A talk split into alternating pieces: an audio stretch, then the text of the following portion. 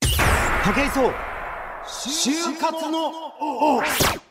武井壮がお送りしております東京 FM 就活のでございますけれども本日のゲストはちょっとねあの変わった経歴の方をお呼びしたんですけれども、えー、なんかねなんでしょうかね若き日のまだ何も手にしていなかった頃の武井壮を多少彷彿とさせる、ええ、あのね男を呼びましたよなんかね肩書きは元ボリビアリーガー道場破り男というねちょっとあの何ですかね私の百獣の王を目指す男に近いちょっと意味のわからない肩書きなんですけれど もまあ面白い肩書きそういう肩書きで活動されている菊池浩平さんをお招きしましたどうもはじめましてはじめまして。武井壮と申しますよあ菊池浩平と申します。ろしくお願いします菊池さん何者なんですか はい。僕はもう、す海外のサッカーチームに飛び込みで はいアタックし続けてきたような。あそういう意味で道場破りそだうでったすんでねす。ね。はい。なるほど。あの、菊池さん、簡単にご紹介します。1982年生まれの33歳。えー、身長180何センチありますか85センチ。はい185センチの恵まれた体格に、えーあのー収まった菊池浩平さんでございますけれども 大学時大学時から海外のプロのサッカー選手になることを夢見てこれまでに15カ国のリーグに挑戦とこれ何ですか入団テストみたいなことなんですかねはい。これがあの、トまあライアウトみたいトライアウトを勝手に練習に、はい練習に行って、練習参加させてくれと言いまして、入って、で、よかったら、ノーアポで契約。ノーアポですね。 なそそういうことを15カ国に行って、はいチャレンジしているとはい。いうことなんですね。そ普うです通でもサッカーだってもう J リーグとかあるじゃないですか。はいそういう方に向かおうとしたわけじゃないんですか。あの、学生時代にもですはいね、テストを受けたりしたんですけども、はいなかなか難しいと正直客観 的に引っか見て。からずはい。その辺意外とあれですね自分の才能に関してははい評価をざっくり下す方なんですね。そうですね諦めないでやっ てるとか諦めない気持ちもあるんですけど、はなかなかチャンスはいうん、な難かなかしい国内だけだだとないと。ろうと。はい、という当時の自身はう1920ん歳だったんですけど、ほジャッジしましてうはで海外で一番初めシンガポール行ったんですけいど、は意外と皆さん身長体格にはいまあ、日小本さ人いよしり、かまあ、は恵まれてないので、うんそういうあんまり上手くなくても勝負できんじゃないかなそうですねつって恵まれててればそこで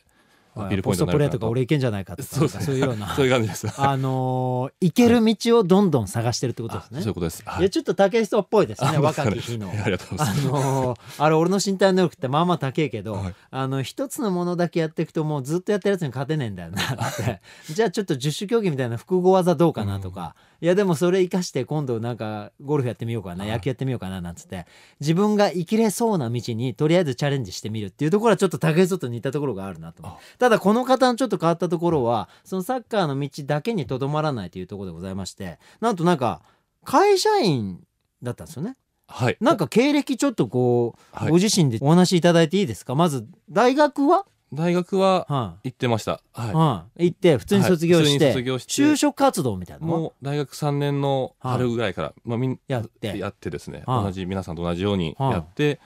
でどこの会社に株式会社パソナというパソナ人あの材人材派派遣遣ののね、はい有名な会社ですよね、はい、パソナに入入社社しをてしました。はい。その時って大学時代、はいもうそのサッカーではい。プロになるっていうのは、はいいやもうちょっとこれ J リーグとかもう今のところ無理だとそいうですねう判断だったんですね。大学時代も実は1年生かはいら海外に、アジアにチャレンジあと取り込んもでたんうですそよの頃行ってた、はい、なるほど大学そんな時系列なんですね。そうですね1年生の時からシンガポール行ったりですとか、うんマレーシア行ったりもう道場破りが同始まってた。を、まあ、ある意味しまくってたようはいな形でしてバイトして学校はあんま行ってなかったんですけどはい。で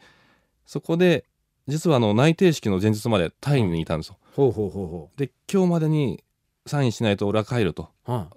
そのチームと話していて、はいはいだめ今日までにはサインできないということはで帰って、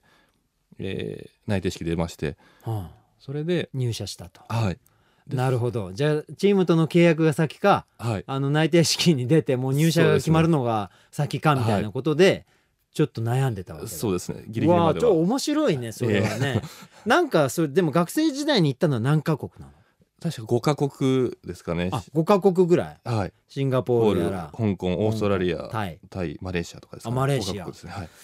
これ意外と面白いな。なんだろうな。はだから会社員になる道も探しつつ、はいその国に行って、はい大体どこのそういった国今言った国だと、はい、まあサッカーリーグがあるんだね、はい、全部ありましたでねそんなに強くなかったりそうですするねのかな、日本日本に比べるとチちゃャんンスはそれやっぱり国際大会で見る、はい例えばタイ代表とかやったら、はいぶっちゃけあのそんなに体格恵まれたそなうないんで選すよ手ねがいたりしてで、はい日本チームがなんか5-0とかで勝っちゃったりするようなチームとかあったりするみたいな、そういう感覚で見ていいのかそういう感覚でまさにそうですねおじゃああそこの国だったらいけんじゃねえかいけんじゃなないなかんつなとって行ってみて、はいでプロチームどこだっつって探しに行って「はいこんにちは」っつって練習参加させてくれっつってそうですね負けえて「おおあいつなかなかやるな」 なんてでもいろんな問題があるでしょ例えはいば契約するとなると、あビりまザすのね問題だとか、はいでそういうので渋られてダメってこともあるわけもうありましたはいあそうなんだ、はい実力的には、はいまあチームの中ではそこそこ使えるんだけども、はいちょっと契約ってなるとあれだなみたいなのはあるのは一回だけありましたねそのあそうなんだそれはどこの、マレーシア行ったんですけどうんも、でまあまあ良かったんですよ正ああ直自分でもおかしおかもしれないであすあいけけるどなと今回はいけるなと、うんいつもと違うとうんでもうなかなかいいからもうサインしようかみたいな時にうんあのアフリカの選手が代理人を連れてきたんですね、でそのあー人に代理人なるがおそらく代理人がチームになんかお金か何か払ってほどうんそっちを取っちゃったんですよねなんかいやーはいなるほでもど。まあまあでも実力がすごいあったらそれも跳ね返してたんでそこまではなかったんですけどいそやまあそうだう,、よねはい、チームがそれで勝ちを拾えるんだったらね、はで多少の金額で負けちゃったわけだ。そうですねだからそそこれまをでひっのくり返す選手だったんですけ額どは出せなかったんだだ。そのそう ですね貯金切り崩して、いや、俺の方が出俺しのまが出すしよっますてみこたとでいきなかっなた。そうです ねそれはできなかった。できなかったんですよあ残念なそこがらまでの選手だったっていうあ、そうなんだだからそね。のでもこれってね、はい意外とニッチで面白くて、はい俺もあのーいろんなはいスポーツのプロの制度があるスポーツ、、はいいろんな国でこのスポーツはこの国行くとプロの制度があるよとかっていうのを探すのが好きだったんですよ。はいはだいからなんか今俺はあのよく公言してるけど、はい自分に子供が生まれたらインドに留学させて、はいインドの数学とパソコンを勉強させつつクリケットやらせるって言ってるんですよ。クリケットすごい収入が得られますねそうクリケットははい本当、あの最高年俸の選手が27億円とか、はいそうでもうメジャーリーグをはるかに超えてたりとかするから、あの競技人口も多分世界でナンバーワンの競技なんで。あのすごい可能性があるなと思ってたりするんだけそうど、ですよねだからそういう日本人は知らないけども、はいこのスポーツ小さいけどもプロとしてやっていける道があるよとか、はいなんかそんなに大金持ちにななれないけど、ここの国ではプロとしての道は絶対あるよみたいな、他のね例えばボーリングビリヤードとかっていうのも各国でメジャーな国もあるしはいっていうのを、それ探してチャレンジするのも楽しいななんて俺思ってた時期があって、そうですそうです今後多分俺チャレンジしていくとあ思うそんだうでけどすかはいなんかそういううことだよねそうですね多分でもはいそれをサッカーではいあの地球上でどっかでプレーできないかなって大学時代から探し始めたって俺そのそうですねそういうことなんだね。はいどう実際実際今までやってみてその後でも会社員になるわけじゃん、はいで普通にパーソナルで人材派遣の仕事をするわけです、はいそうなんですよそうですよねそうなんですよその辺がまたちょっとね他の人と違ったところで、は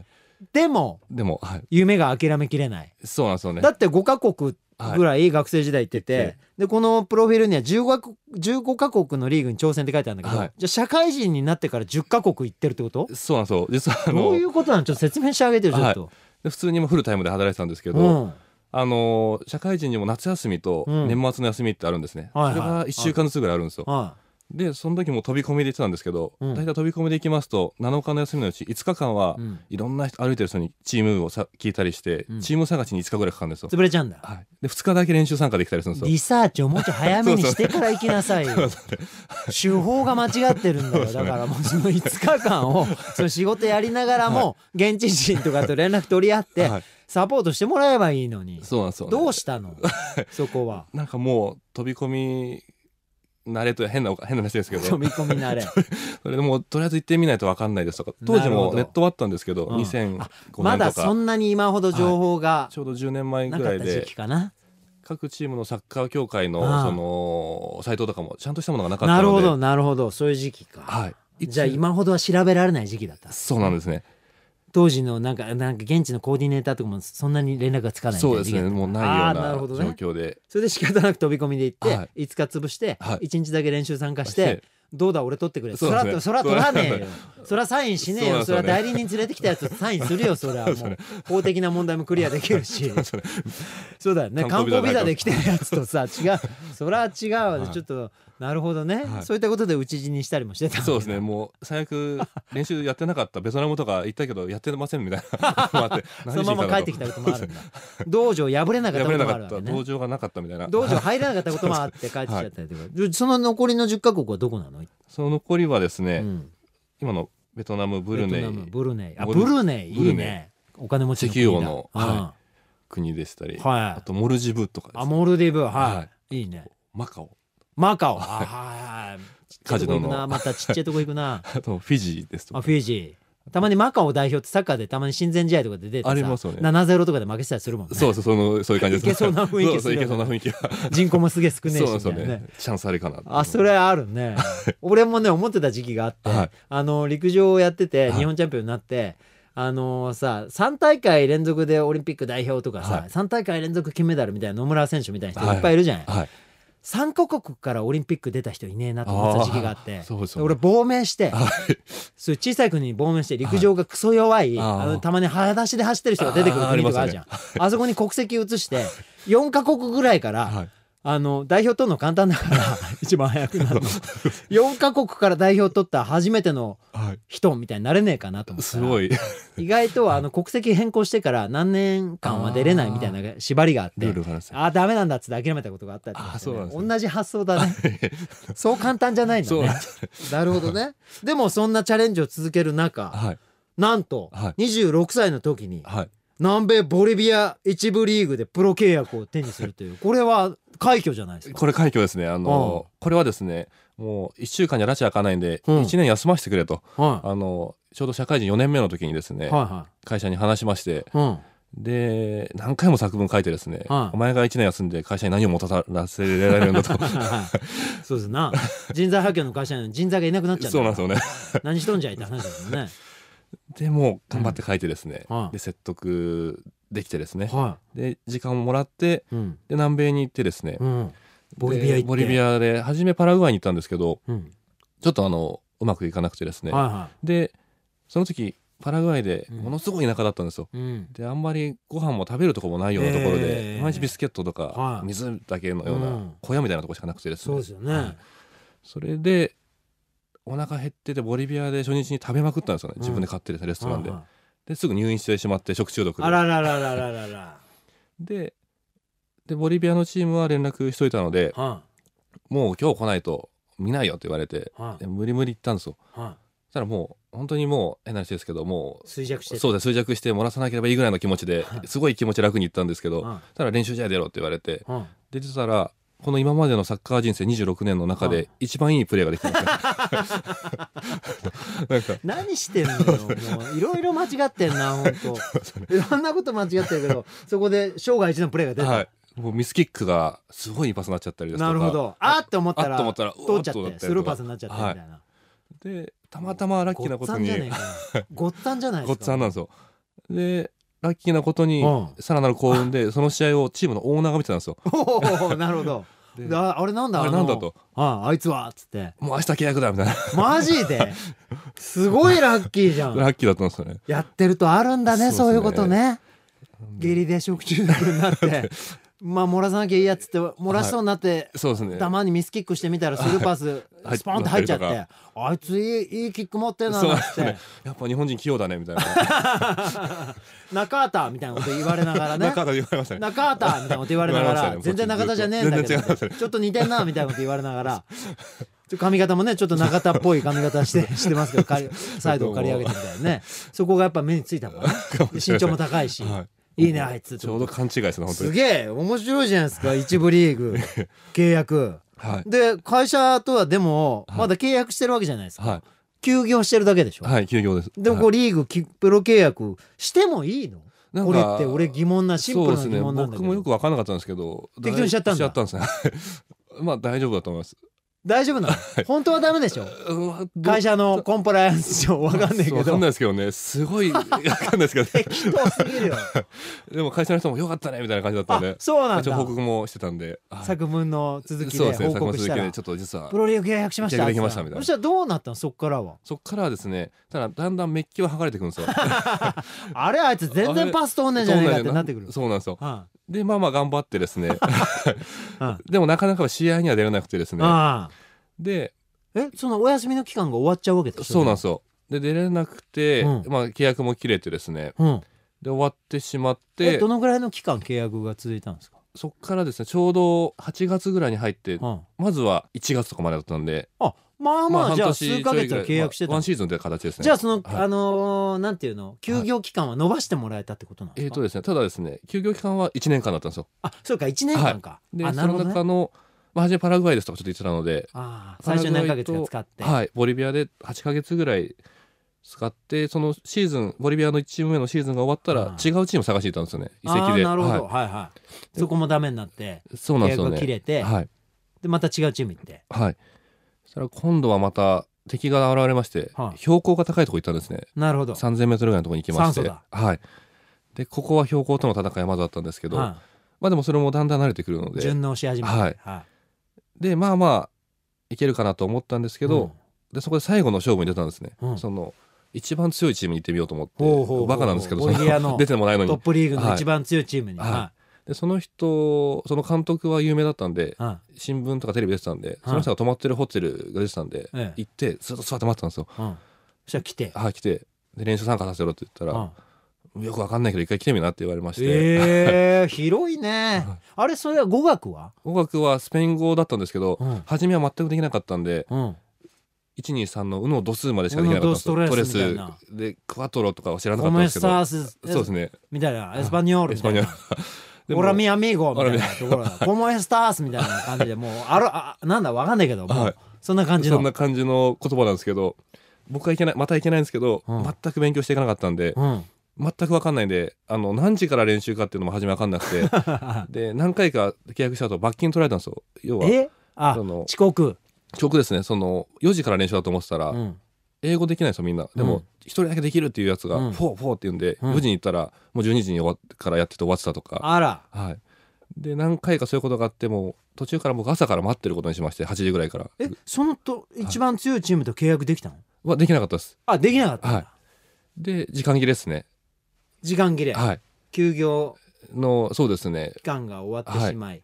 で最終的には、まあ、また客観的に見ると、うんだんだん練習にはまあまあついていけるんですけど、うんそこの外国人というのが元アルゼンチン代表とか、うんブラジル代表みたいな人もいたんで、うんちょっとこれは契約はできないなっていうのはさ正すが直に思ってましたね、はもうじゃあもう軽い道場破りという名の観光をしに行ったとい、、まあ最終的にはなんか、 そまあ、最後のチャレン ジみたいな最後のチャレン ジ時間も限られてたんで、はい、ああなるほどねいやまあ面白いななんかちょっと興味はわ 湧く な、うん、このチャレンジングスピリッツはあのー就活生の皆様もね見習うべきところがありますよあの成功失敗は別として でもいいよあのー好感持てますよあありがとうございのーなかなかねあのー自分が踏み出したことのない土地に一歩踏み出すってことがあの臆病になってるこの昨今ですね特に日本の子たちはやっぱりあの就職活動一歩目何したらいいですかなんて僕に聞いてくるぐらい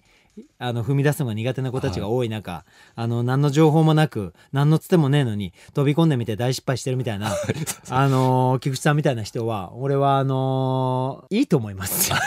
そういう人がもっと増えてくれても、い、い世の中なのよ日本なんてねえなんか仕事何でも仕事になるし、こんなことやってたってね会社が契約社員としてまだ残してくれてるみたいなそうですねねあり優がたいですしねい国にこんな世界一優しい国ないから、はいそこであのそんな日本を生かして遊びまくってるっていうところで俺と似た匂いを感じるんですけれどもそんなあの菊池さんにさらにこうお伺いしたいんですけれども、はいあのー何ですかね今どうですか、あの海外のチャレンジ15か月続けてきて、はいまださらにチャレンジしてやろうと思ってることはあるんですかはいええまだそのボリビアでプロ契約はできたんですけど、あやっぱプロ契約してたくさんの観客の前でプレーしたいと、あああやっぱ幼い頃 J リーグ見て思ったなるほど夢がそこは叶ってないので、なるほど、はいまあ、プロ契約することが目的じゃないってことだよねそうですよねそこではい、観客がうわーっと入って応援してるサポーターの中、自分のサッカーを見せてプレーしたいっていうのがそうですね夢なんだ、夢ですね1試合でもいいから、一試合でもいいからもうそれはなんか俺のゴルフに対する夢と似てるあわ本当ですか俺もあの陸上チャンピオンになったとはいゴルファーになりたいって言ってアメリカ行ってはい行ったんだけどお客さんの入る試合でプレーすることができなくてはいあーミニツアーっていうねはいなんかただプロですって言ってるやつがお金出し合ってはいそのお金を優勝者が総取りするっていうし試合になんか出たことはあって賞金ももらったことあるんだけはどいでもやっぱりあのねテレビとかで扱われるプロの試合に出るっていうのが俺も未だに夢ではいあーそうですまだチャレンジしてんだけどはいその夢があるんだね。はいそれがもう本当5分でもいいから味 わってみ味わってみたいっていうなるほどここまでやってきたんだなっていうところもなるほどピッチに入ってそうですね1球でもいいから、はい球を蹴飛ばしてみたいっていそうですねああいいですねさらにそれをチャレンジしつつ、はいなんかこうまだ会社員としてもだって今はあれ今は契約社員か今契約社員契約社員でどういう業務をやりながらこれを続けてるの今はですね女性のサッカー選手ですとかが、まあ、お昼間にアルバイトをしてあで夜練習してるようななで選手ってしこリーグみたいななでしこリーグですとか、あーはいはい、そういう、まあ、昼間アルバイトしているうんところを、まあ、派遣の例えば事務職のお仕事ですとか、まあ、ちょっとセカンドキャリアにつながるエクセルを使えるようになったりですとかあそういうサポートそうですねお仕事紹介ですとかあー相談ですとかなるほどど、あとそうですねへえそれをやりながらとか、はいなんかご自身で講演会とかもやってるっていうそうですねお話をもうこの経験を経験失敗が多いので、うんわかんないですけどあのちょっと近い近いと言いますかあんまりその高校時代、中学時代とかうも、んそんなに試合にもすごい出てたとかではないんですエよ、リートではないしエリートではないのでうん自ら言ったらこんな痛い目にもあったけどこんないいこともあったんだよと、うんいうことを伝えたいでは僕もまだ夢の途中であるし、うんだからみんなもなる結ほ構どもうこの15歳だから僕は無理ですとかいう人もいるんですけど、そうじゃないと思うよっていう話をやっぱ伝えたいんで、なるほ伝どえにじゃあ自分の失敗の経験すらもはい伝えることで、はいあの可能性だけじゃなく、はいダメなこともあるけども、はやってみたらはいこんなプラスもあったよっていうこととか、はいまあもうおこぼれちょうだいじゃないけど、はい下痢になってうま く一部リーグと経理はいできることもあったあんっだたろと、うね。はいこれはすごいことだよね、だからその経験を講演会とかでなんかお伝えしたりもしてるはい、なるほどそんな菊池さんのなんかゴールってどこにあるんですかゴールはですねはあ、まあその一部リーグ、まあななんだろうサッカーリーグでプレーするもあるんだけど、はいその先にある人生のゴールっていうのはどういうビジョンがあるの、はい、先は、まあ、その自分の経験ですとかうんを発信できる、まあ、メディアといいますかを作りたいというのとほうあとは結構その海外回ってると、あんまり日本では知られてないんですけど、うんすごい頑張ってる選手とかですね、うん日本人の選手とかもいるので確かにたまにいるよね、なんか全然無名だし、日本でプロになったこともないけど、はい向こうで契約してる選手とか、はいたまに俺のところにフェイスブックでメッセージあ来たりする本の当ですかなんとかリーグで僕プレーしてるはいなんとかですって、はい全然今は無名なんですけど、、はいつか日本に凱旋しますんでなんつって、は飯食わしてくださいみたいあな本当ですかやつがいたりするから、はそういう子たちのこともになんかそうですねスポット当てたいみたいなスポット当てたいと言いますか今も自力でインタビューして書かせてもらったりですとあかそういうのもやってるんだ、でそれも全くゼロの話だったんですけどとりあえずやらせてくださいということでラライイタターみたいなことで、はい、へえ、でもう何でもできることは同じくチャレンジしてみてっうんていうことは考えてるんですけどじゃあは一歩一歩進んでいくっていうことがそうですね今の目標なんですかねはいどのお仕事に関しても、い、はい全部進んでいったんですけどまあじゃあまだどうなるか分かってない状況だ、ね、そうですね自分でも分かんない状況ですね俺と一緒だ ねあの本当に俺も30代そういうふうに過ごしたんですよ、はいあの本当に今でこそね、はいタレントとしていろいろ番組出させてもらってますけど、はい俺30代本当家もなくて、はいあの収入もほとんどなくあそうてなんです俺月に5日以上働かねえって決めてたんですよ、あそうなんですねはいはいバイトだろうがなんだろうが、は5日以上あのやりたいことじゃなくて、はいやらなきゃいけないことをやる日っていうのをはい月に5日以上絶対作らないっていうふうに決めて、あーはい5日間で稼げる金だけで1ヶ月過ごすって決めて30代過ごしてたんで、すごいで全すね然収入もなくて、はいだけどトレーニングしたりとか、はいあの勉強したりとかして、はい自分の能力を伸ばして、、はいつかドアが現れた時に、はい開けた先で俺の能力が爆発できるようにって言ってはい育ててたんで、はい菊池さんもそういう多分真っ只中だね、はいい、ろんな経験積んでそうですねお仕事のスキルとかもアップさせて、はいい、つか何かの扉が目の前に来た時に、はい他の人が持ってないなんか個性を輝かせることができるかもしれないですそうね。ですねすごい今のお話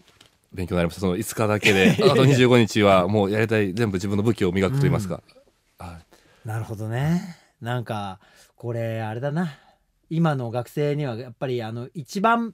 持ってほしい能力の一つがこういう菊池さんが持ってるあのーやんちゃだけどもでもとにかく前に一歩出ちゃうっていうねこの特技っていうのは大事かもしれないですね。はいただあのー常にリサーチ不足ってとこそろうですがねなかなか菊池さんの面白いところだね。そう段取りが悪いと言いますか あのとりあえず行ってみて、うんみたいなその辺は最近のね就活生はね、はいネットとかそうですね雑誌とかを駆使して、はいい、ろんな就活情報をチェックしてから会社に行ったりするからそ,、 そうですの辺はあの逆に菊池さんも学んでみてもいいかもしれないなって思うんちでゃんす けど、とね、調べていくで なんだかんだね、でもそんなあの菊池さんにもあの多分就活生の皆さんに、はい今のこう会社に入りたいとかね、はいあのこれから先人生を楽しく歩んでいきたいと思う若者たちにはいメッセージがあるかと思いますんで、はいぜひ一言残して帰っていただきたいなと思いますので、よろしくお願いします。はい本当にもうまずはチャレンジあるのみだと思ってまして、はいでチャレンジしたら失敗しても、うん次のチャレンジはそれを生かしていけると思うんですね、はい、なのでそれは成長ですな成長ですね、はいなので本当にチャレンジしないと、うん僕もまず第一歩シンガポール行ってなかったら、うんそれから先の15カ国も確かに行くことがなかったと思うので、うんやっぱり一歩踏み出んすところは大事だと思いますし、はい私も就活で80社ぐらい何やりたいか分かんないで行ったんですけど80社はいでやっぱり見てみて肌で感じないとあ化粧品業界って こうなんだとか、うんできるかどうかも分かんないしそうですねやりたいかどうかもはっきりはた分だ分かかんんなないいことだったんですね、なので本当にやっぱ行ってみる現場に行く、まあ、仕事でもそうですけど、まず現場に行くってことうがん大事なのかな、まあ、チャレンジすることが大事なのかなと思いますので、なるほどそうですねただまあリサーチばした方がいいかな と思うのでちょリサーっと反省もして そうるですね反省もなるほどリサーチした上でチャレンジみたいな、は いなるほど、そんなこんなで、はい次回も込めたメッセージをいただきま した本当にありがたいお言葉ですよ皆さんね本当にあのーなんで本当に就活生もそうですけどあのー菊池さんもぜひ今後バキバキに成長していただいて、い、つかあの一緒に何かでお仕事す、はいねできるような機会がまたあったら嬉しいですね。またお会いできるように頑張ります、はいということで、本日は元ボリビアリーガーで無謀な道場破りを繰り返すしかしその中でもこう夢を忘れず、えー自分の経験成長を常に勝ち取ってきた男今もまだ夢に向かって失踪中でございますそんな菊池浩平さんにお話を伺いましたありがとうございましたありがとうございました武井壮就活の東京 FM 武井壮の就活の王でございますがそろそろお時間となりました番組では皆さんのお声を大募集しております、えー就活の王番組ホームページのメッセージフォームからご意見ご感想ご相談何なりとお送りくださいよろしくお願いします武井さん大好きですみたいなメッセージも待ってますよよろしくお願いしますね美女からの写真付きメッセージとか待ってますよろしくお願いしますね本当にね今日のねボリビアリーガー菊池さん面白かったですねあの彼は本当に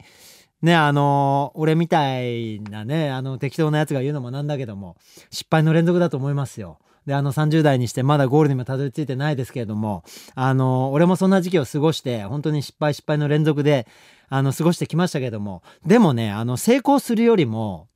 あの大事なものをね手に入れてると思いますよ。彼はあのいろんな国にチャレンジしに行くことによってあの各国で劇的に失敗してますけど あのリサーチもしないで行っちゃったりするんでだけども自分が本当に心の底からやりたいと思うことを自分の体でこの地球上であのそういった時間を過ごさせてあげるっていう成功を収めてると思いますよ。ね、だからあの結果失敗に終わっても彼の人生はどんどん豊かになっていきますしあのつまんねえななんて言って仕事現場に向かうあの下向いたサラリーマンの方よりももしかしたら大失敗してる彼のあの下痢になりながらもなんかチーム決めちゃったとかであのチームのトライアウトにも参加できなかったみたいなその時間はもしかしたら輝いてる瞬間が少しでもあるのかもしれないなと俺は思いますしなんかねあの何が成功かなんて分かんないですけどあの武井壮なんか応援したくなりましたわだからやっぱりね生きてって思うのは心が求めるもののなんかね本当のところの時間をどれだけ過ごせるかだなって俺は成功失敗そう思うんで、うん、お仕事するのもすごく大事なことだしコミュニケーション取るのも大事なことだけどもそんな本当の自分にたまに目を向けてあげてねあの心が本当に喜ぶ時間を過ごしてあげるっていうのは皆さんにも必要なんじゃないかななんてそう思わせてもいただきましたありがとうございましたはあちょっと感慨深い気持ちになっちゃいましたよなんだかんだね今週のお相手も私武井壮でした東京 FM の就活の方来週もお会いしましょう